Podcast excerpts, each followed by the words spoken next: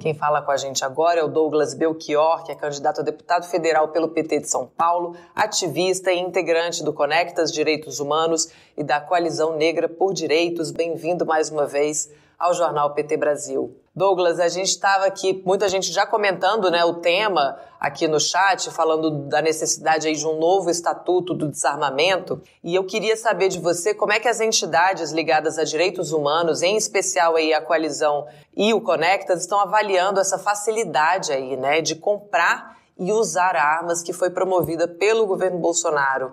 Bom, desde o início do governo Bolsonaro, tem sido um trabalho incessante das organizações de direitos humanos e dos movimentos sociais ligados ao tema. E aí eu digo a você o quanto esse é um tema é, sensível para movimento negro, porque cerca quase 80% das pessoas que são mortas por armas de fogo no Brasil são pessoas negras. Esse é um índice anterior à, à presença do Bolsonaro é, na cadeira de governante né, em nível nacional. Então, o Brasil já é um país absolutamente violento, sempre foi um país muito armado, mais armado do que deveria, por isso, até sempre houve uma movimentação no sentido de desarmar a população, o próprio Estatuto de Desarmamento como um, um avanço importante. Mas o, o, Bolsonaro ele foi eleito com essa plataforma, prometendo armar a população, defendendo esse tipo de postura, né, defendendo esse tipo de política. Nós, por muitas vezes, fizemos a incidência no Congresso Nacional para tentar evitar é, que esse regramento avançasse. Em alguns momentos nós conseguimos frear, em outros não. O fato objetivo é que Bolsonaro, por várias, de várias maneiras, conseguiu é, flexibilizar o acesso às armas e tornar o nosso país mais perigoso. E por que mais perigoso? E é não perigoso para todos, né? Quem tem acesso a armas no Brasil são pessoas, na grande maioria dos casos, que corroboram com a ideologia do Bolsonaro, que concordam é, muitas vezes com a postura política dele. Então não são pessoas que têm armas apenas para é, o uso é, é eventual ou o uso recreativo, embora seja essa a justificativa. Mas são pessoas, infelizmente, em sua grande maioria, que podem sim usar essas armas em outros contextos e, no, no, e nesse contexto de deflagra, né, deflagrado politicamente, em que a gente tem um lado é, deste jogo político incentivando as pessoas a agirem com violência, isso coloca muitas, muitas luzes de alerta para esse período que a gente vai viver agora, esses próximos 60 dias. Todo o campo de direitos humanos muito atento e muito preocupado. Inclusive há, neste momento, uma comitiva do movimento de direitos humanos e do movimento negro nos Estados Unidos, viajando, correndo as instituições em Washington, ontem, inclusive no Congresso norte-americano, né? Denunciando esse estado de coisas, pedindo atenção internacional para esse processo que nós estamos vivendo no Brasil. Há duas semanas atrás, uma comitiva também de parlamentares da União Europeia esteve no Brasil, nós de novo estivemos juntos, pedindo olhar internacional. Você sabe, Amanda, que o, o Bolsonaro proibiu o acompanhamento oficial de forças é, internacionais, instituições internacionais é, durante o processo eleitoral. E o nosso pedido é que eles venham assim mesmo, que a gente tenha acompanhamento de instituições internacionais deste processo político que nós vamos viver nos próximos é, pouquinho mais de 60 dias, né? Exato, faltam 65 dias. A gente já teve aquele episódio também em Foz do Iguaçu, um crime político, né, um crime de ódio ali, é, um assassinato em pleno aniversário, com claras motivações ali de, de, de políticas, né? A pessoa foi lá porque era uma festa com a temática do, do, do, presidente Lula, uma festa de 50 anos. Então, assim, tá muito, tá mais do que evidente que isso não vai dar certo, que isso é um grande problema. Que a arma só serve para uma coisa, né, Douglas? Serve para matar. As pessoas não conseguem se defender com armas. E essa semana a gente acompanhou a denúncia que o primeiro comando ali da capital, o PCC, utiliza a liberação para compra de armamento. É o crime organizado comprando arma com nota fiscal e tudo, até com desconto, né? Porque é legalizado. Então o Estado libera geral, mas não quer fiscalizar, né? Não, é um absurdo. E justamente promovido por um governo que diz combater o crime organizado. Quer dizer, tem um nível de perversidade e de cara de pau né, desse governo que, que é isso, eles armam aqueles que têm compromisso ideológico com eles, esse é o principal fim, mas em, em contrapartida, no paralelo a isso, você tem aí a facilitação para que, que grupos criminosos também tenham acesso. Ou seja, é só notícia ruim desse ponto de vista, né? A gente tem que combater isso, fazer o trabalho de informação, é, orientar as pessoas e, e se preparar, porque de fato, isso que aconteceu em Foz do Iguaçu, essa, essa motivação, a gente acompanha as redes sociais do Bolsonaro, é, uma vez ou outra ele posta vídeos com seus correligionários, apoiadores, né? E a gente consegue perceber o perfil das pessoas, gente, assim, de verdade, com todo respeito, assim, você tem uma, uma parcela dos apoiadores do Bolsonaro que são radicalizados, né? Eu, eu vi um vídeo, Amanda, um, um dia, dias atrás, de um, uma pessoa, um rapaz que parecia ser militar ou eh, se travestia assim, que ficou alucinado com a presença do Bolsonaro e aí pagou lá, como eles dizem, né, 10 flexões de punho fechado no meio do asfalto, alucinado, alucinado. Então, essa galera é capaz de tudo. E num processo eleitoral, que pelo que parece, né, o campo progressista vai vencer, ou seja, eles estão diante da derrota, é, isso pode é, levá-los a, a posturas radicalizadas. Então é muito preocupante. Fora essas convocações sucessivas aí do, do Bolsonaro, as pessoas né, apoiarem um golpe aí, ocuparem as ruas, agredirem outras pessoas. Então é o Estado também incentivando a violência, né? E aí você falou desse perfil dos compradores de arma, dos, dos seguidores de Bolsonaro. Não falha nunca, né, Douglas? Quando a gente vê uma notícia Pai mata esposa, filhos, se suicida. Vai no perfil de redes sociais dessa pessoa e você vê que é um bolsonarista ali, fiel, seguidor, doente mesmo. E, e a gente vai falar de outra consequência séria agora, queria te convidar para a gente entrar nesse tema também, do armamento da população, que é o risco para as mulheres. Mais de 95% das armas estão em poder de homens, que são os principais agressores das mulheres no Brasil, né? Os feminicídios, as agressões, elas acontecem por parte de maridos, ex-companheiros, pais, padrastos. Então, os homens estão potencialmente aí se armando e isso é um, um, um já serve de alerta também para as entidades. Eu queria saber, saber de você se as entidades também estão estão acendendo aí o, o, o, um sinal vermelho para essa questão da segurança das mulheres com esse tanto de homem armado. É, de novo, né? Você vê o Bolsonaro, a, é, vamos dizer assim, né? Esse fenômeno que é a emergência é, do que nós temos na cultura brasileira, nos valores brasileiros, o que tem de pior em nós, enquanto sociedade. O Brasil é um país né, patriarcal, machista e violento. Então, veja, é, a violência contra, contra mulheres é uma marca da sociedade brasileira, infelizmente, historicamente. E quando você arma o algoz, você está é, radicalizando na, nessa perspectiva, oferecendo mais instrumentos para mais violência. Então, é, tanto que mesmo antes desse, desse período de maior flexibilização de armas, é, o trabalho educativo e de enfrentamento a violência contra as mulheres, do ponto de vista de legislações, ou de tentar é, evitar legislações que flexibilizam, mas também, sobretudo, naquela luta por legislações que penalizam a violência, né? É, a gente tem aí a Lei Maria da Penha como grande referência legislativa, vamos dizer assim, né? Dessa luta, resultado da luta histórica do movimento de mulheres é, no sentido de frear a violência, isso ainda é anterior. Quer dizer, esse governo ele vem estimular o que nós temos, potencializar o que nós, enquanto sociedade, temos de pior.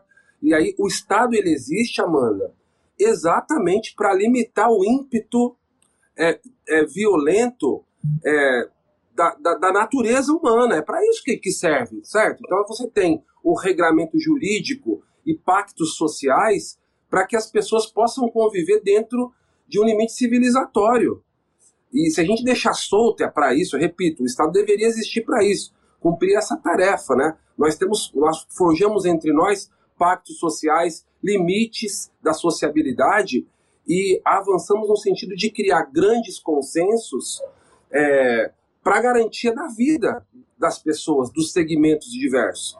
Então a sociedade, em algum momento, pactuou: olha, não é possível que se permaneça esse nível de violência contra as mulheres. Né? E aí, mesmo diante do pacto, mesmo diante de legislações que penalizam, o índice de violência é muito alto. E aí o Estado, ao invés de, de é, aprofundar políticas para impedir a violência, o que, que o Estado faz no, no momento histórico de Bolsonaro? Ele oferece instrumentos para o aumento da violência. Então, isso, assim, gente, é, não é à toa que, dentre os diversos segmentos é, da sociedade, o Bolsonaro é, muito, é mais rejeitado pelas mulheres e pelas pessoas negras, porque ele promove, a partir da gestão do Estado, condições para o avanço da violência e para ameaça à vida dessas populações. Tem aqui umas mensagens para você. O Fred de Salve Belchior, Clodoaldo Santos também manda um abraço para você. Pedro Bicudo pergunta se é a sua primeira candidatura e é sobre isso também que eu quero falar agora. É aproveitar a sua participação aqui que a sua atuação é, é, como ativista, como político, né, sempre foi aí em prol da, da, população negra, das populações mais vulneráveis e que sofrem mais com a violência por parte do Estado. Então eu queria que você contasse um pouco pra gente como é que está a seu, sua conversa com a população de São Paulo, né? Como é que está esse contato aí, o olho no olho, o que, que essas pessoas estão esperando aí de mudanças com as próximas eleições e também sobre a, a, a campanha que você também está tá integrando do voto antirracista, da importância de eleger mais negros e negras nessas eleições de 2022. Amanda, muito obrigada por isso. Ontem, antes de sair de casa, um vizinho me chamou para conversar e ele veio e ele veio espontaneamente ao meu portão, me chamou à casa dele e uma família de periferia, né? Eu moro na divisa de Poá com Itaim Paulista, mano, é extremo leste de São Paulo, já saindo da cidade de São Paulo, ali nos limites né, do município. E ele disse: Olha, Douglas, eu soube que você vai ser candidato, a gente conhece a sua família há muitos anos, eu vou me mudar para Osasco, mas eu quero saber que você tem o meu apoio, eu quero te levar. Eu não sou lulista. Ele respondeu assim: Gente, é o, é o meu vizinho, entenda esse, esse, esse exemplo, é, da periferia de São Paulo. É, ele diz: Olha, e ele, ele fez esse comentário: Eu não sou lulista, não voto no PT, não voto no Lula mas quero votar em você, porque eu conheço sua família e tal. Então não é porque eu não gosto do PT que eu não vou votar em você, não vou misturar as coisas e tal. Aí eu quis falar sobre isso com ele, né? Mas e aí, mas você vota, ah, você vai votar no Bolsonaro? Ele, não, se ficar Lula e Bolsonaro, eu voto no Bolsonaro. E a gente desenvolveu uma conversa a partir daí, né? É, foi uma boa conversa, eu acho que eu consegui deixar, fazer com que ele fosse embora em dúvida, mas eu tô, eu tô falando essa história, gente, porque nós precisamos ficar atentos, Amanda. É verdade que as pesquisas mostram uma boa vantagem do Lula em relação ao Bolsonaro. Mas é verdade também que na última eleição a gente não percebeu o tsunami. As pesquisas não demonstraram o que depois a urna, as urnas demonstraram. Nós precisamos ter uma postura, faltam 65 dias, mas a nossa postura deve ser como se a eleição fosse no próximo domingo, sabe? A gente precisa conversar com as pessoas, porque a gente viveu essa experiência quatro anos atrás de, uma, de um resultado absolutamente surpreendente, que ninguém tinha enxergado aquele resultado. Né? Você lembra as, as, diversas eleições estaduais, que candidaturas que não pontuavam, que não apareciam, se tornaram vencedoras. Então eu, eu sou muito. Eu tenho muito receio, sabe? Eu, eu é, gato escaldado, alguém me perguntou aí, o colega me perguntou quantas eleições eu já disputei. Essa é a minha quinta eleição. Eu fui candidato outras quatro vezes, sempre como decorrência da organização do movimento. E a gente, eu, da minha formação política, é, me orientou a, a enxergar o processo eleitoral, Amanda, como um momento, né? A eleição não é o fim para quem atua em movimento. A eleição é um meio, é um momento no tempo e no espaço em que as pessoas e a sociedade para para discutir política. Então é um momento propício para a gente fazer agitação e propaganda das nossas ideias, dos ideais que nós defendemos. Então a eleição é um momento que a gente sempre usou para fazer propaganda e agitação pública dos valores dos direitos humanos, para dizer que direitos humanos é algo que deve ser defendido, para enfrentar o racismo, para enfrentar a violência contra mulheres, LGBTQIA+, para divulgar as nossas ideias. A eleição é um momento para isso. Ora, se isso se transforma numa vitória eleitoral, é muito melhor. A gente sai mais forte, tudo bem. Mas se não, a gente cumpre o papel de fazer propaganda das nossos ideais civilizatórios, humanos, certo? Então eu disputo a eleição de novo para isso. Claro, agora com mais chances de vitória, com a campanha maior, mas sobretudo usando a campanha eleitoral, Amanda, para conversar com as pessoas, para promover educação política, para colocar para as pessoas as contradições das posições delas. Não é possível, dentro de um raciocínio lógico, um morador negro de periferia defender o governo Bolsonaro pelos motivos que nós muito bem sabemos quais são. Então a gente precisa colocar essa contradição, dialogar com as pessoas. Não tá ganha a eleição, sabe? Seria tão bom ganhar no primeiro turno, e eu quero dizer a vocês, nós temos que trabalhar como se estivéssemos perdendo a eleição. Nós temos que trabalhar com muito afeto, mas com muita vontade e determinação, porque não está ganho e a gente continua correndo o risco de, imaginem vocês, um segundo governo Bolsonaro. Então não podemos dar mole não, Amanda, temos que trabalhar muito. Eu queria que você deixasse com a gente aí o serviço também do, do voto antirracista, desse movimento que vocês estão encabeçando, para a gente divulgar aqui também. Tá bem, muito obrigado. Quem está nos acompanhando pode organizar núcleos de atuação territorial na sua casa, no seu trabalho, na sua escola, universidade, é, organizando comitês antirracistas. Né? A gente tem falado tanto sobre o enfrentamento ao racismo nesses últimos anos, e tem uma frase, Amanda, muito bonita, que, que ficou muito popular, né? uma frase da Angela Davis, que diz que não basta é, não ser racista, é preciso ser antirracista. E a gente complementa esse pensamento de, falando que ser antirracista não é um título, não é um rótulo, não pode ser só uma palavra, uma frase, precisa ser uma prática. E não tem forma mais radical de praticar o antirracismo do que no momento e na hora do voto, certo? Então, na hora de votar, você tem que praticar seu antirracismo, elegendo especialmente parlamentares negros. Então, esse é o exercício da campanha dos votos antirracistas está na internet assim, votoantirracista.com.br, votoantirracista.com.br. Você se cadastra em uma das centenas de comitês antirracistas que já existem, são organizados pelo Brasil, ou organiza um comitê na sua comunidade. Todo mundo convidado e também quem quiser nos acompanhar pelas redes sociais, a minha arroba é Negro Belchior, arroba Negro Belchior com CH, Belchior como o do cantor que está aqui na minha camisa.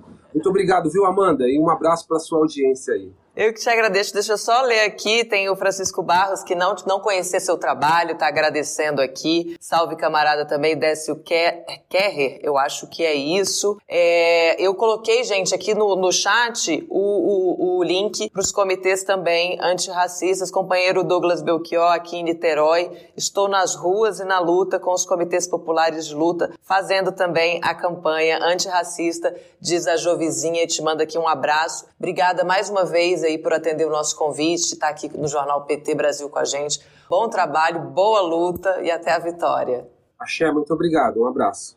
Um abraço.